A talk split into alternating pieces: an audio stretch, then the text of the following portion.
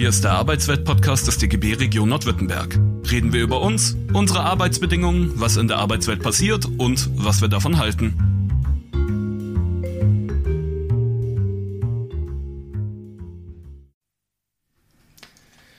Hallo und herzlich willkommen beim Arbeitswelt Radio. Heute in Stuttgart im Studio. Wir haben zwei Gäste da, was mich sehr freut. Wir haben da Aische und Panos, zwei Vertrauensleute von Verdi aus dem Rems-Murr-Kreis, beide tätig im Krankenhaus in Schondorf.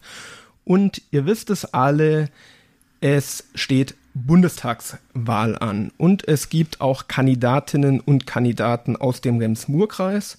Und was wir uns gefragt haben ist, wie stehen deren Programme eigentlich zu der konkreten Situation im Krankenhaus in Schondorf? Helfen die Vorschläge, die die Politik hat, um die Situation zu entschärfen oder werden die Arbeitsbedingungen durch die Vorschläge noch schlechter? Wir haben drei Fragen gestellt. Leider haben uns viele Parteien darauf nicht geantwortet. Eigentlich genau genommen nur zwei.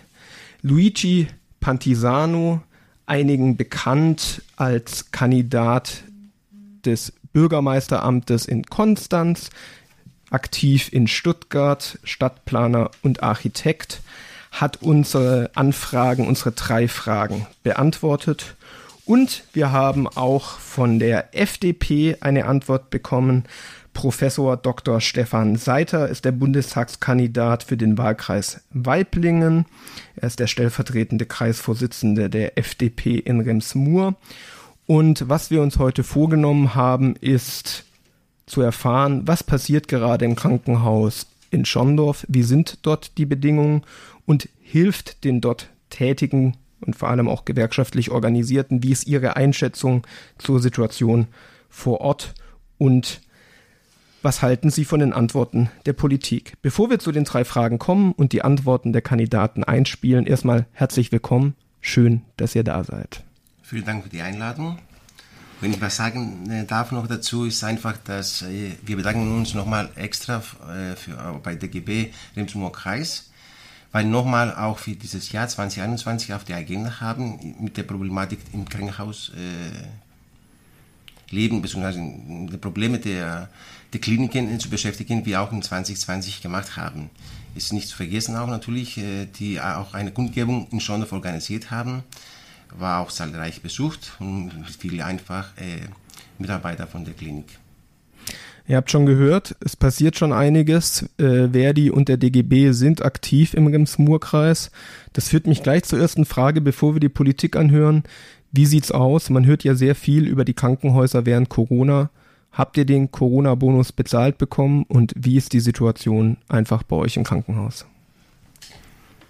Ja, äh, wir haben also wir sind äh, zweimal sozusagen von der von der Corona äh, von der Corona Prämie äh, getroffen. Einmal es war Anfang des Jahres, wo genau äh, zu den 600 Euro von dem Tarifvertrag wir auch 900 äh, Euro dazu bekommen haben. Es war auch steuerfrei. Leider äh, der, bei dem Fall haben nur oder haben die Prämie nur das Pflegepersonal bekommen und die Hauswirtschaft, also die, der Reinigungsdienst. Aber bei dem zweiten Mal wo im Juni äh, verteilt wurde, haben alle Mitarbeiter die Kliniken bekommen. Also ich meine jetzt Kliniken. Sowohl Pflegepersonal, Hauswirtschaft als auch IT, Techniker und auch andere Mitarbeiter. Das heißt, wir können erstmal festhalten, die erste Corona-Pauschale als normaler Zuhörer des Radios oder der Nachrichten ist man davon ausgegangen, die haben alle bekommen, die haben aber nicht alle bekommen bei euch im Krankenhaus. Und jetzt habe ich gerade gehört, bei der zweiten Pauschale, die haben alle bekommen, aber da war auch was speziell. Darauf musstet ihr nämlich Steuern zahlen, wenn ich das genau. richtig verstanden habe. Genau. Also da äh, sollte man äh, Steuer zahlen und dann, das heißt für uns, äh, das ist eigentlich äh, für die Mitarbeiter keine, überhaupt keine Hilfe einem Hand gegeben, andere Hand Hälfte wieder zurückgenommen worden. Also für uns war gar keine Hilfe, fast.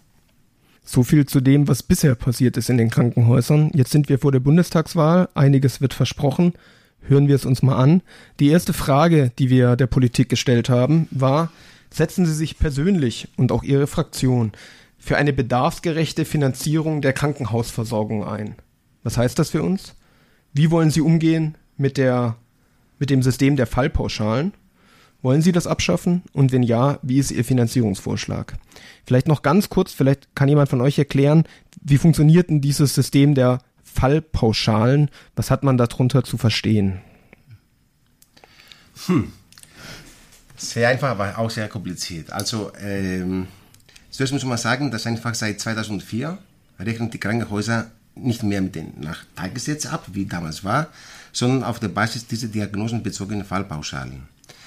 Äh, Im Vergleich zum alten System der Tagessätze werden jetzt unter diese DRG-Bedingungen stärkere Anreize für ein wirtschaftliches Verhalten gesetzt.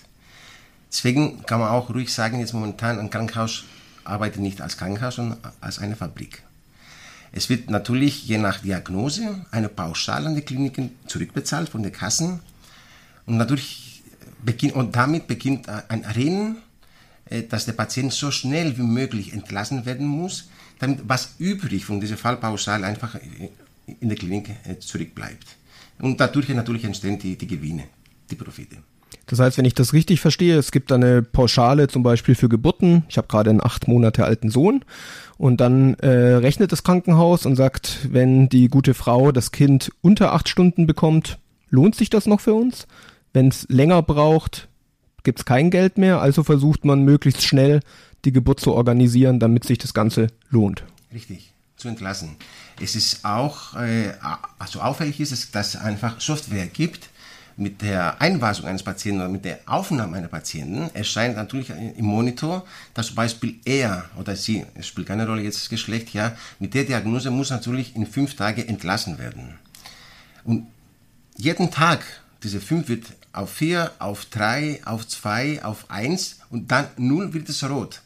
Ist nicht der Fall, also bleibt er länger, weil wahrscheinlich eine Komplikation und und, dann wird natürlich was anderes versucht, um genau wieder Geld rein zu, zu fließen. Jetzt haben wir ein Bild davon, wie es momentan im Krankenhaus zugeht. Ich würde mal sagen, hören wir mal rein. Wir fangen an mit Luigi Pantisano und was er vorschlägt, wie damit umzugehen wäre. Zu Ihrer ersten Frage. Die momentane Finanzierung der Krankenhäuser über das System der Fallpauschalen schafft komplett falsche Anreize. Diagnosen, die sich für Krankenhäuser lohnen, werden meist öfter gestellt. Krankenhäuser werden unter Wettbewerbsdruck gesetzt, unnötig und der individuelle gesundheitliche Bedarf fällt meistens unter den Tisch. Wir fordern als Linke seit jeher die Abschaffung der Fallpauschalen. Die Kosten müssen von den Krankenkassen vollständig refinanziert werden. So, eine klare Ansage. Meine Frage zurück. Ist das in eurem Sinne? Würdet ihr sagen, das hilft zum Beispiel eurem Klinikum in Schondorf besser die Menschen zu versorgen. Das ist der Beginn. Ja, wir müssen weg von den Fallpauschalen, von den DRGs. Natürlich, die Frage ist, wohin die Karre? Natürlich eine vollständige Übernahme der Kosten von den Kassen wäre natürlich äh, wünschenswert. Ja, ist schon klar.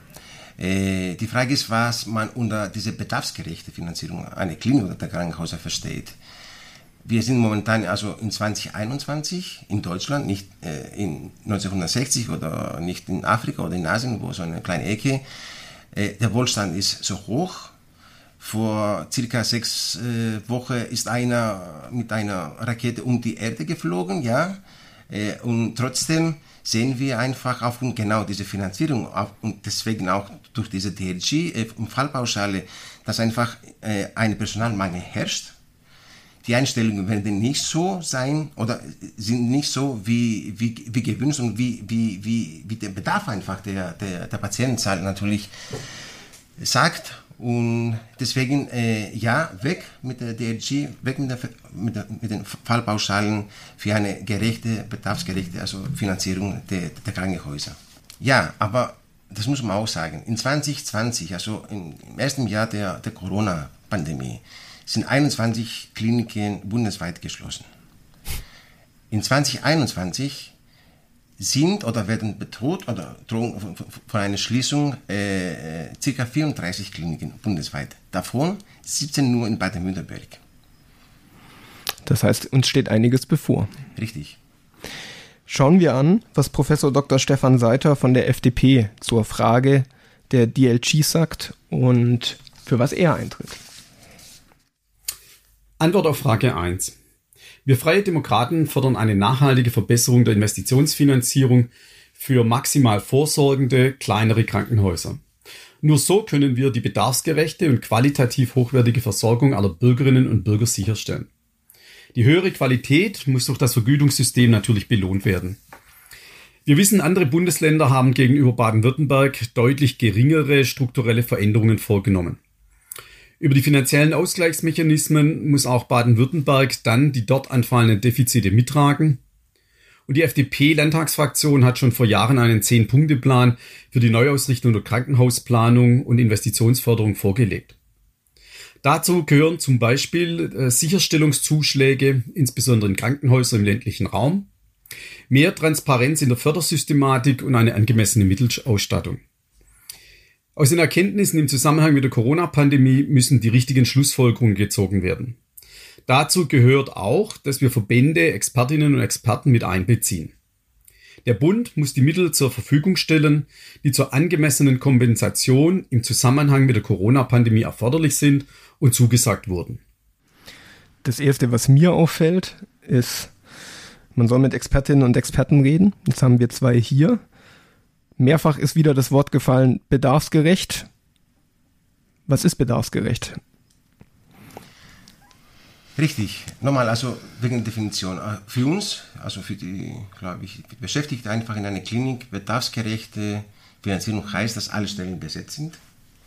Dass wir genau diese modernisierte Geräte haben, genau die beste Versorgung für unsere Patienten leisten können.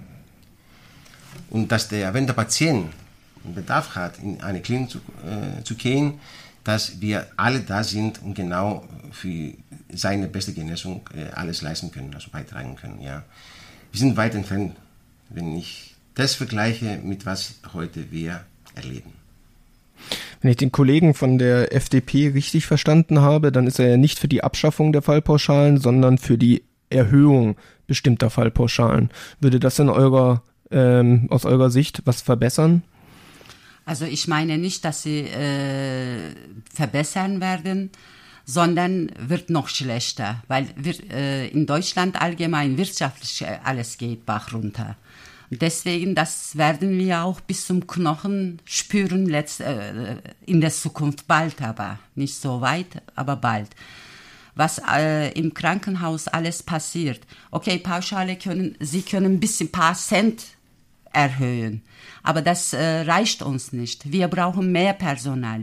Wir brauchen mehr Material, äh, Schutzausrüstung, besseres brauchen wir. Und eine Patient braucht äh, am Tag äh, so viel, so viel und so viel rechnen sie zum Beispiel Essen als pauschal.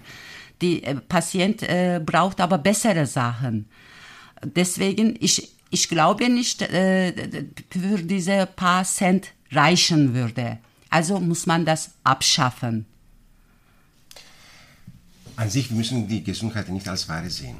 Das Fallpauschal, wie gesagt, führt zu den. Also ich habe ein Produkt, ich gebe einen Preis und dadurch verstehe oder versuche ich einfach einen besten Gewinn zu machen. Das geht nicht.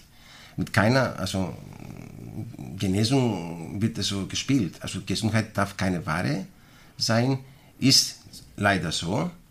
Genau, und deswegen muss man, das muss man abschaffen. Also weg von Fallpauschalen und weg genau, vor allem aus den Köpfen denen, die genau das im Kopf haben, dass die Gesundheit keine Wahl ist. Bitte. Klare Ansage der Vertrauensleute hier. Es geht nicht darum, dass die Fallpauschalen angepasst werden, sondern es geht darum, dass sie abgeschafft werden. Das ist nicht das Einzige, aber es wäre ein erster Schritt. Das führt uns eigentlich schon zur zweiten Frage, die wir gestellt haben. Wir haben die Fraktionen gefragt, ob sie sich vorstellen können, dass alle Krankenhäuser und auch die ausgelagerten Servicegesellschaften wieder in die öffentliche Hand zurückgeführt werden und haben auch gefragt, ob die Fraktionen konkrete Schritte in diese Richtung gehen wollen. Für die, die die Situation nicht kennen, ihr dürft auch gerne ergänzen, wenn ich was vergessen habe. Auch im Krankenhaus ist es so, dass es viele Ausgliederungen gab. Das heißt, dass äh, oft wahrscheinlich das Reinigungspersonal inzwischen nicht mehr beim Krankenhaus direkt eingestellt ist. Betrifft das noch andere Bereiche? Wie ist das in Schondorf? Wer ist da inzwischen alles ausgegliedert? Nee, bei uns ist nur genau ein Teil des Reinigungsdienstes äh, ausgeschlossen. Äh, sonst äh, kein. Aber es gibt auch natürlich Kliniken, äh, die geben alles fremd, sei äh, Speiseversorgung, sei IT, sei auch andere Bereiche, auch sogar die Technik. Also ein größer Teil von Technik, äh, also halt technische Dingsbund, also Bau oder alles Mögliche, wird eher fremdgegeben, nicht von unseren eigenen Leuten einfach natürlich äh, geleistet. Gut, dann hören wir uns an, diesmal in umgekehrter Reihenfolge. Zuerst die Antwort von der FDP, Stefan Seiter. Antwort auf Frage 2. Wir Freien Demokraten setzen uns dafür ein, dass jede Patientin, jeder Patient die beste Versorgung natürlich erhält. Dafür muss die Gesundheitsversorgung künftig umfassend, patientenzentriert und regional gedacht werden. Wir wollen die künstliche Sektorenbarriere zwischen dem ambulanten und dem stationären Versorgungsbereich konsequent abbauen und dabei die Verzahnung und Vernetzung aller Versorgungsbereiche weiterentwickeln. Die Trägervielfalt in Baden-Württemberg hat eine jahrzehntelange Tradition. Gleichwohl ist der Anteil der Krankenhausbetten in öffentlicher Trägerschaft deutlich am höchsten. Daneben haben wir beispielsweise auch gemeinnützige Träger, die man natürlich aus rechtlichen Gründen nicht einfach kommunalisieren kann. Die stationäre Versorgung liegt in der kommunalen Zuständigkeit. Dies betrifft dann auch Entscheidungen über zum Beispiel die Auslagerung oder Eingliederung von Servicegesellschaften. Die grün-schwarze Regierung ist bisher ihrer Aufgabe einer transparenten Krankenhausplanung im Land nicht nachgekommen. Wir wollen auch den Rettungsdienst modernisieren, die Notfallversorgungsstrukturen bedarfsgerecht und vernetzter gestalten. Und integrierte Gesundheitszentren sollen dabei unterstützen, die regionale Grundversorgung mit ambulanten und kurzstationären Behandlungen zu sichern. Soweit die Antwort. Fällt euch dazu was ein? Wie würde sich das in Schondorf auswirken auf euch? Würde es sich auswirken? Also so, so deutlich war die, die Antwort nicht, muss ich sagen. Ähm, Nochmal, auch wenn die noch ein paar kommunale Hände äh, sind, also ich meine jetzt ein paar Kliniken oder ein paar Krankenhäuser, die arbeiten mit privaten Mitteln. Die gucken nach den Personalkosten. Die machen Druck, die kriegen Druck. Die müssen von der roten Zahl runterkommen. Ist über 50 Prozent aller Kliniken bundesweit schreiben rote Zahlen.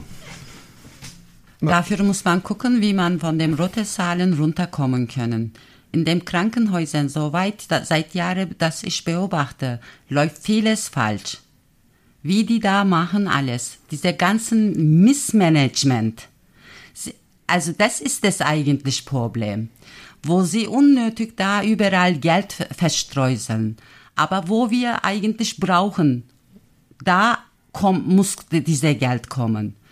Diese Chefsesseln muss, muss man reduzieren. Überall ist vo voller Chef, aber wir brauchen Mitarbeiter. Und jeder Chef hat auch Assistenten noch dazu. Und wir haben nur Büros zum Putzen, denken Sie. Wir brauchen noch mehr Personal. Was, also was Chef und äh, die Assistenten, wir, uns bringen nicht viel Hilfe. Ich bin mir gar nicht sicher, wurde in der Frage eigentlich beantwortet, ob ausgelagerte Servicegesellschaften wieder eingegliedert werden sollen? Weil was ich gehört habe, ist, dass die FDP hier darauf verwiesen hat, dass es verschiedene Träger gibt und dass nicht alle rekommunalisiert werden können. Aber es wurde gar nicht beantwortet, ob bei denen wo es geht, das eigentlich passiert. Das da, ich habe es nicht verstanden, richtige Antwort. Also da kommt keine Antwort nach meiner Meinung. Also es war nicht deutlich, was er gesagt hatte. Also ich glaube nicht. Und Frage, wollen die überhaupt? Und die Frage ist nicht nur an Herr, also den Vertreter von der FDP, aber auch die anderen Parteien, wollen überhaupt genau diese Trend momentan einfach äh, umkehren machen? Ich glaube es nicht. Die Gebote kommen einfach von oben. Es ist auch europaweit, es ist uns bekannt als Maastricht-Vertrag, was da alles diese vier äh, Freiheiten bedeuten. Und meiner Meinung nach, die wollen das nicht. Es geht einfach nicht. Für die, weil eine Fremdgabe eines Fachbereiches ist für die ein Sachkosten, deswegen können die besser abschreiben als natürlich das eigene Personal, als Personalkosten. Und deswegen machen es auch so. Bitte nicht vergessen, über 30 Prozent der Kliniken in Deutschland sind in private Hände. Und keiner spricht davon. Und die Tendenz, dass natürlich mehr von, von dieser Kuchen einfach die, die private Träger, also sei jetzt Helios, sei Röhren AG, sei ein Versehen, spielt keine, überhaupt keine Rolle mehr. Aber es wird immer mehr. Es wird immer mehr Kliniken genau dorthin geschafft, bis der Private kommt und sagt, okay, jetzt, ich bin jetzt eure Rettung, bitte, ich übernehme auch diese Klinik. Also die sind überall verstreut und natürlich versuchen sie so, so viel wie möglich Kliniken für sich zu gewinnen. Du hast angesprochen, wie die anderen Parteien das sehen, da bist du skeptisch. Die SPD, die Grünen und auch die CDU haben uns ja nicht geantwortet. Sie wurden angefragt, daher können wir nur spekulieren. Die Linke hat ja geantwortet. Hören wir die Antwort von Luigi Pantisano, was er sagt zu unserer zweiten Frage, nämlich ob Servicegesellschaften und die Krankenhäuser an sich, wo es geht, in öffentliche Hand zurückgeführt werden und ob sie auch schon konkrete Maßnahmen haben, um das umzusetzen. Zu Ihrer zweiten Frage. Wir wollen als Linke, dass Krankenhäuser und Kliniken in kommunaler Hand, in öffentlicher oder gemeinnütziger Hand bleiben erstmal und oder überführt werden, wenn sie privatisiert worden sind in der Vergangenheit. Gewinne aus einem Betrieb von Krankenhäusern dürfen nicht in die Taschen von Eigentümern oder in die Taschen von irgendwelchen Aktionärinnen und Aktionären fließen. Deswegen fordern wir ein Verbot der Entnahme von Gewinnen aus den Krankenhäusern oder Kliniken. Mögliche Überschüsse müssen im Betrieb bleiben. Und wenn keine Gewinnentnahmen mehr möglich sind, verliert es auch für private Konzerne ähm, der Anreiz, ein Krankenhaus betreiben zu wollen. Wir fordern daher einen Fonds des Bundes zur Rekommunalisierung, um eine weitere Privatisierung von Krankenhäusern zu verhindern. Die eine Sache, die klar benannt wurde, ist Rekommunalisierung der Krankenhäuser ja. Es wurde in meinem zweiten Punkt erweitert, keine Entnahme von Gewinne aus Krankenhäusern. Wie steht ihr zu diesem Punkt? Die Frage was? Wie ist der Spruch? Vor der Wahl, nach der Wahl oder wie ist das? Also, äh, ich glaube, vor der Wahl ist vor der Wahl, nach der Wahl ist nach der Wahl. Äh, klar, äh, die Linke haben auch in Berlin äh, regiert, natürlich mit der SPD. Und da lief alles nicht so rosig, wie vor der Wahl damals versprochen wurde und nach der Wahl, als die an der, Regierung waren. Also ich glaube, die Interesse der Mitarbeiter wird bis jetzt nicht abgebildet in diese zwei äh, Fragen. Äh, die bemühen sich, schon klar, aber wir sind weit entfernt.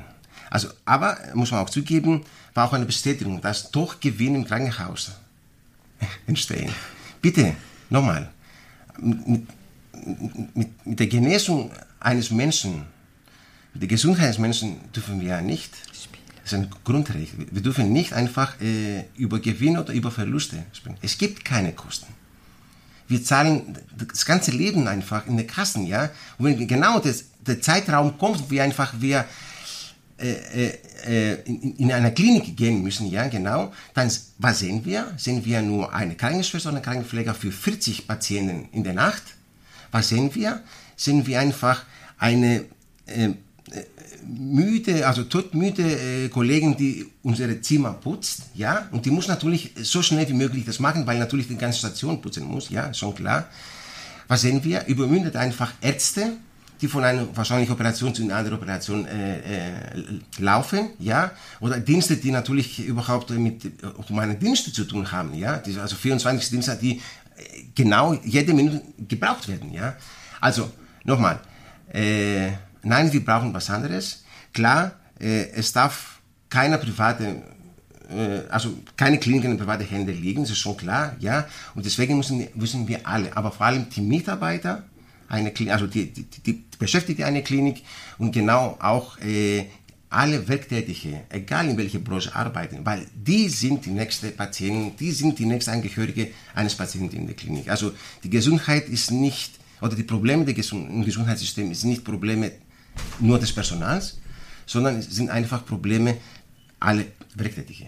Das, was du gerade ansprichst, da kann ich nochmal äh, anknüpfen an die Aktion, die du schon angesprochen hast, wo du auch selber gesprochen hast, die vom DGB durchgeführt wurde, wo man ja auch lobend erwähnen muss, dass mit äh, der IG Metall in Weiblingen auch eine Geschäftsstelle da ist, die sich sehr aktiv die Kolleginnen und Kollegen von Verdi unterstützt, eben im Bewusstsein davon, dass wir es hier mit etwas zu tun haben, wo wir eben auf Ebene des Deutschen Gewerkschaftsbundes eben nicht nur als Einzelgewerkschaften tätig sein müssen, weil die guten Arbeitsbedingungen für die Menschen im Krankenhaus immer auch bedeutet gute Bedingungen für diejenigen, die im Krankenhaus sind. Und das betrifft alle Branchen. Das ist auch eine Sache der Gewerkschaft der Polizei, äh, der GDP bis über der EVG einfach alle Bereiche, in denen wir tätig sind, müssen hier zusammenstehen. Und ich finde, das ist im Rems-Murr-Kreis gerade sehr gut und sehr wichtig, was da anfängt, dass wir sagen, ähm, wir müssen da gemeinsam machen. Konkret hat sich das ja auch so geäußert, wo ich mit dabei war, dass äh, aus Untertürkheim Delegierte äh, kamen von der IG Metall, die sich vor das Krankenhaus in Winnenden dort gestellt haben und äh, dort die aktive Mittagspause mit den Kolleginnen und Kollegen durchgeführt haben. Stimmt die Gefühle waren echt, die, sie haben uns die Solidarität gezeigt und man, man kann das nicht vergessen. Ja. Kehren wir von dieser praktischen Solidarität zurück zur Bundestagswahl. Da liegen ja durchaus Welten dazwischen, aber im Radio kann man da sehr schnell rübergehen. Wir haben eine letzte Frage mitgebracht und unseren Kandidaten gestellt. Auch hier, ich werde jetzt nicht müde zu erwähnen, haben uns nur die FDP und die Linke geantwortet. Und zwar war unsere Frage, die Arbeitsbedingungen des Pflegepersonals, die müssen dringend verbessert werden. Sonst wird der Personalnotstand noch gravierender. Eine gesetzliche Personalbemessung und eine bessere Bezahlung sind erste Schritte dazu. Wie gehen Sie vor, wenn Sie gewählt sind? Jetzt nochmal für die Zuhörerinnen und Zuhörer, die alle keine Experten sind beim Thema Gesundheit. Wollt ihr kurz erzählen, was ist eine gesetzliche Personalbemessung?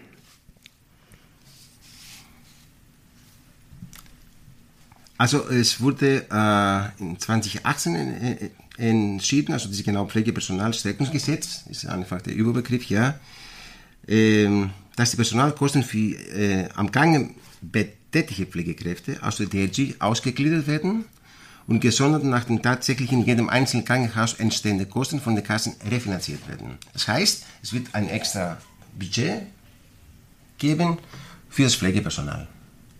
Genau. Äh, die Frage ist, wer stellt oder wer rechnet, wie viele, wie viel Pflegepersonal pro Patienten. Äh, in, äh, tagsüber ist eine examinierte Pflegekraft für zehn Patienten zuständig und nachts über, es variieren äh, bis 20 alleine. Also für doppelt so viele Patienten in der Nacht. Genau, in der Nacht, genau. Wenn ich das richtig verstehe, als Laie, dann hast du gerade gesagt, bisher gibt es einen bestimmten Topf, wo ähm, Geld reinfließt, aber es ist nicht gesetzlich geregelt, wie viel Personal eigentlich eingesetzt werden muss auf den Stationen tagsüber, Doch, nachts. Es gibt, Doch? Ja, die meisten Stationen haben sowas. Wie gesagt, 1 zu 10 oder 1 zu 20. Genau. Trotzdem ist eine der schlechtesten in Europa weit. Diese Besetzung, also dieses Verhältnis zwischen Examiniert und Patienten. Und äh, und keine Hilfe für das vorhandene Personal. Heute habe ich in der Zeitung gelesen, stand natürlich auch auf der ersten Seite, dass jeder fünfte, oder jede fünfte Krankenschwester, Krankenpflege spielt keine Rolle das Geschlecht, nochmal spielt mit den Gedanken, vom Beruf auszusteigen.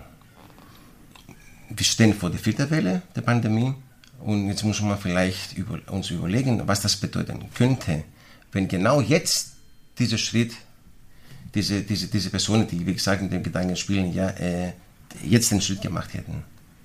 Es wird eine Tragödie in den Kliniken geben. Dann schauen wir, was die Vorschläge sind, wie diese Tragödie abgewendet wird, die du uns hier gerade skizziert hast. Wie steht die FDP, mit der wir nun ein letztes Mal anfangen, zur gesetzlichen Personalbemessung und einer besseren Bezahlung und was wären ihre ersten Schritte dorthin? Antwort auf Frage 3. Wenn ich gewählt werde, werde ich mich auf jeden Fall für bessere Arbeitsbedingungen in der Pflege einsetzen. Und äh, dazu gehört, dass man von der Bildung über eine bedarfsgerechte Personalbemessung auch über mehr Karrierechancen dafür sorgt, dass dieser Beruf einfach wieder attraktiver wird. Denn ich denke, nur so können wir den Personalmangel wirklich dort äh, anpacken, wo es notwendig ist und auch für mehr Personal in der Versorgung äh, sorgen. Und was mir ganz wichtig ist, dass wir den Pflegenden wieder Zeit und Raum für ihre Arbeit geben. Also klatschen allein reicht eben nicht. Und ich setze mich dann auch für eine bedarfsgerechte Versorgung ein. Das heißt, Pflege soll sich am Bedarf der Menschen orientieren und nicht an irgendwelchen starren Regeln. Und deswegen brauchen wir Instrumente wie zum Beispiel Pflegepersonalregelung 2.0 oder auch einen ausgewogenen Qualifikationsmix.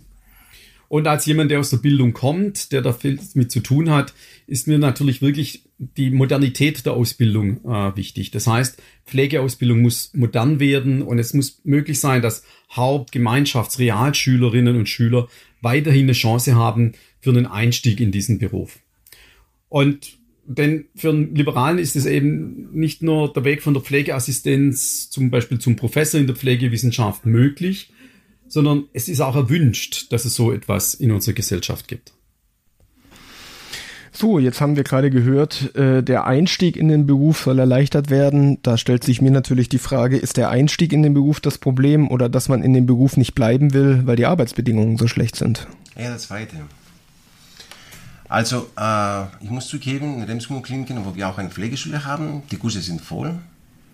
Also, es gibt, es kommen Leute einfach, auch vielleicht aufgrund auch der Pandemie, weil natürlich jetzt mit dem Klatschen äh, hat der Beruf ein bisschen, ja, äh, äh, aber wenn Sie beginnen mit der Ausbildung und dann auf Station gehen und genau diese Arbeitsbedingungen auf Ihrer Haut spüren, dann steigen Sie sofort aus, steigen sofort ab.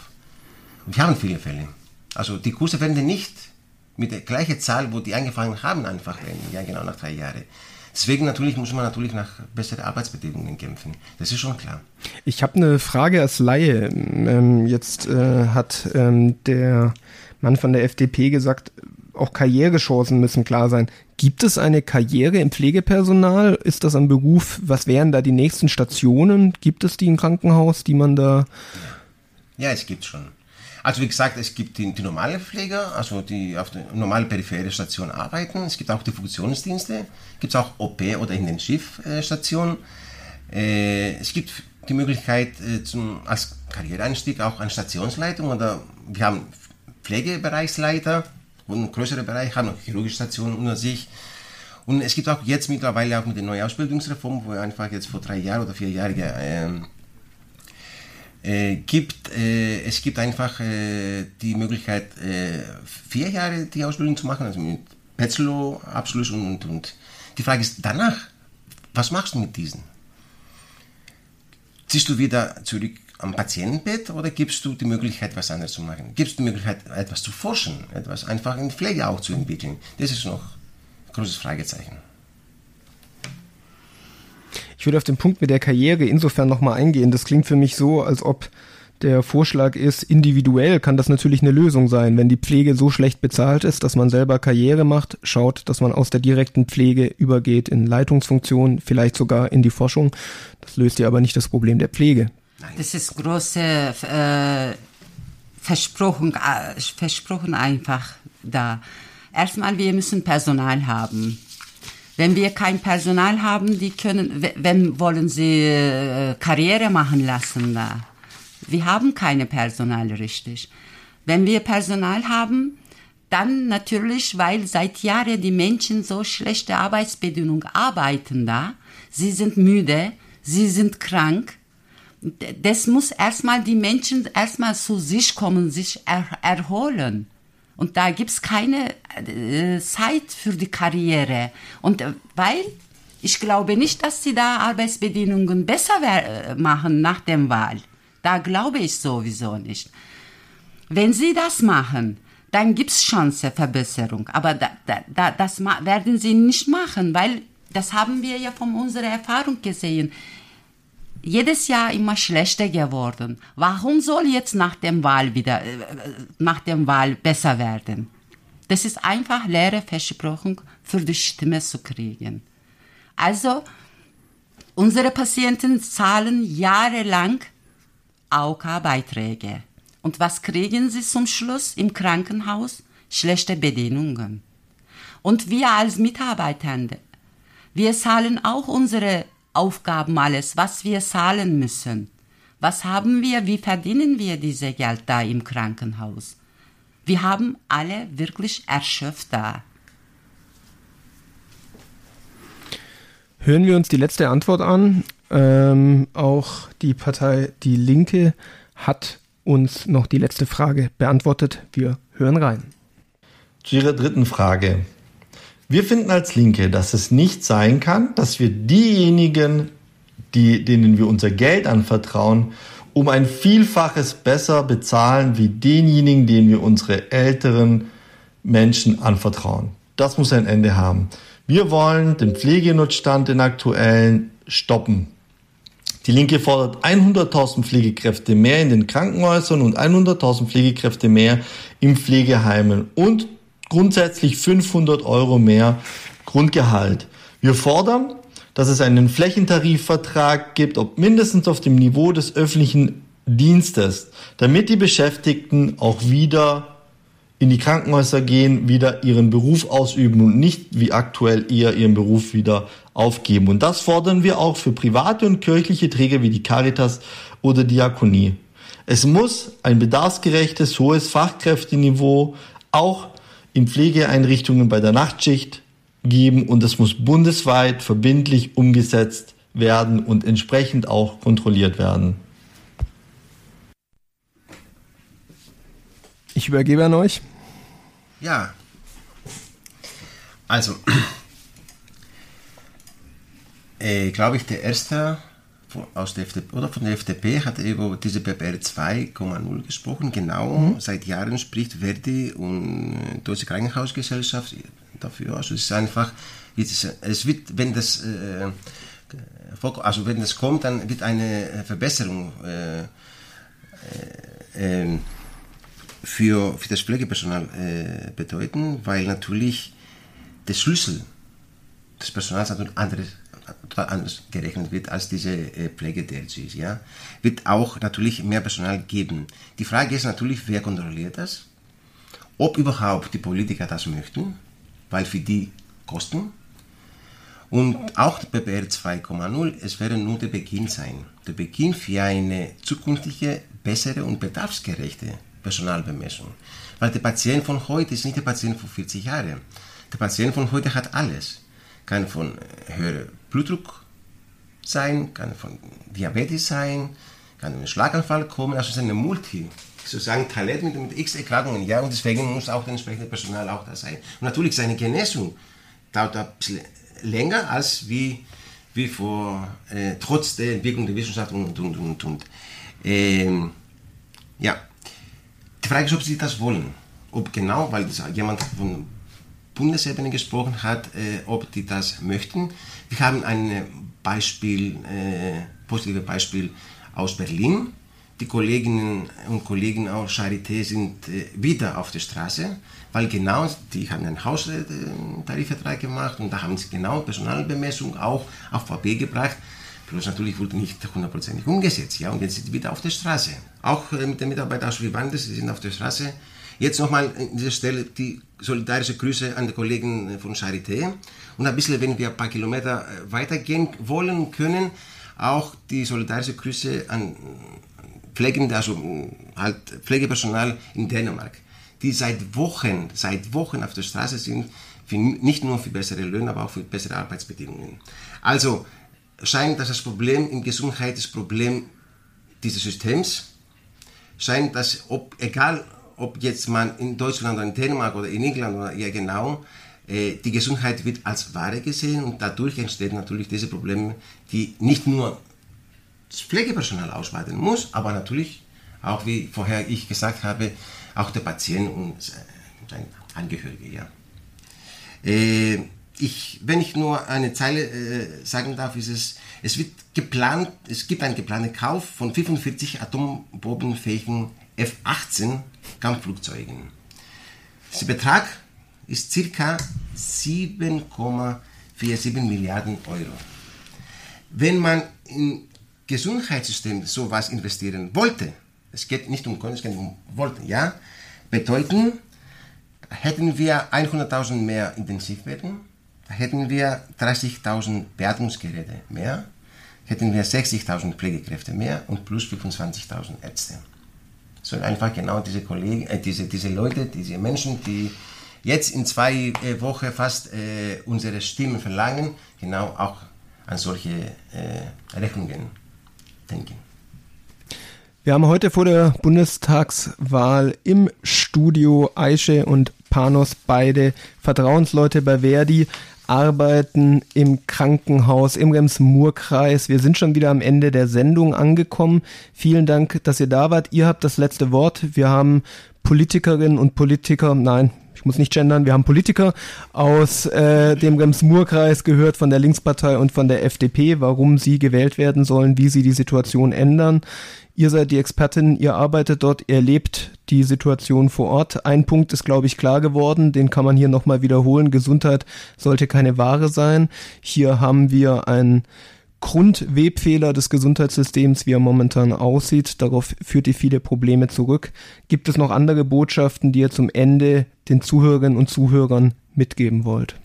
Also vielen Dank nochmal für die Einladung. Vielen Dank nochmal für das Engagement der DGB im Remsmur-Kreis obwohl sie von anderer Branche sind. Die stehen mit uns, bei uns auf der Straße. Sie haben das auch in der Vergangenheit gezeigt und ich glaube, das wird auch in der Zukunft äh, zeigen, dass wir gemeinsam für eine bessere Gesundheit, für eine, ja, für eine bessere Welt kämpfen können.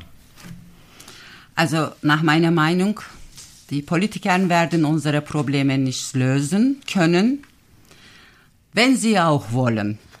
Sie können das nicht machen, weil das ist global, globale Problem. Aber wir, wenn wir alles zusammenkommen, zusammen kämpfen, wir können selber diese Probleme lösen. Die, wo die im Parlament sitzen, ich weiß es nicht, wie viel 1000 Euro Monatsgehalt äh, sie haben. Aber ich habe es ja gehört, so wie ungefähr 10.000 Euro sowas. Das finde ich absolut viel zu viel, was sie da leisten.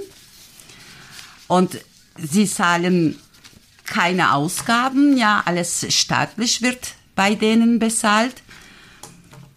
Deswegen, sie können einfach reden da über meine Gehalt, über meine Arbeitsbedingung, weil sie kennen unser Leben nicht, wie Arbeitsleben ist. Das kennen sie nicht. Deswegen sie reden da einfach, einfach versprochen. Und aber vor der Wahl ist vor der Wahl, nach der Wahl ist nach der Wahl, wird nicht gehalten, diese Versprochen. Das war der Arbeitswelt-Podcast des DGB Region Nordwürttemberg. Mehr Infos, Videos und alle Folgen findet ihr auf unserem YouTube-Kanal. Folgt uns auch auf Instagram, Twitter und Facebook.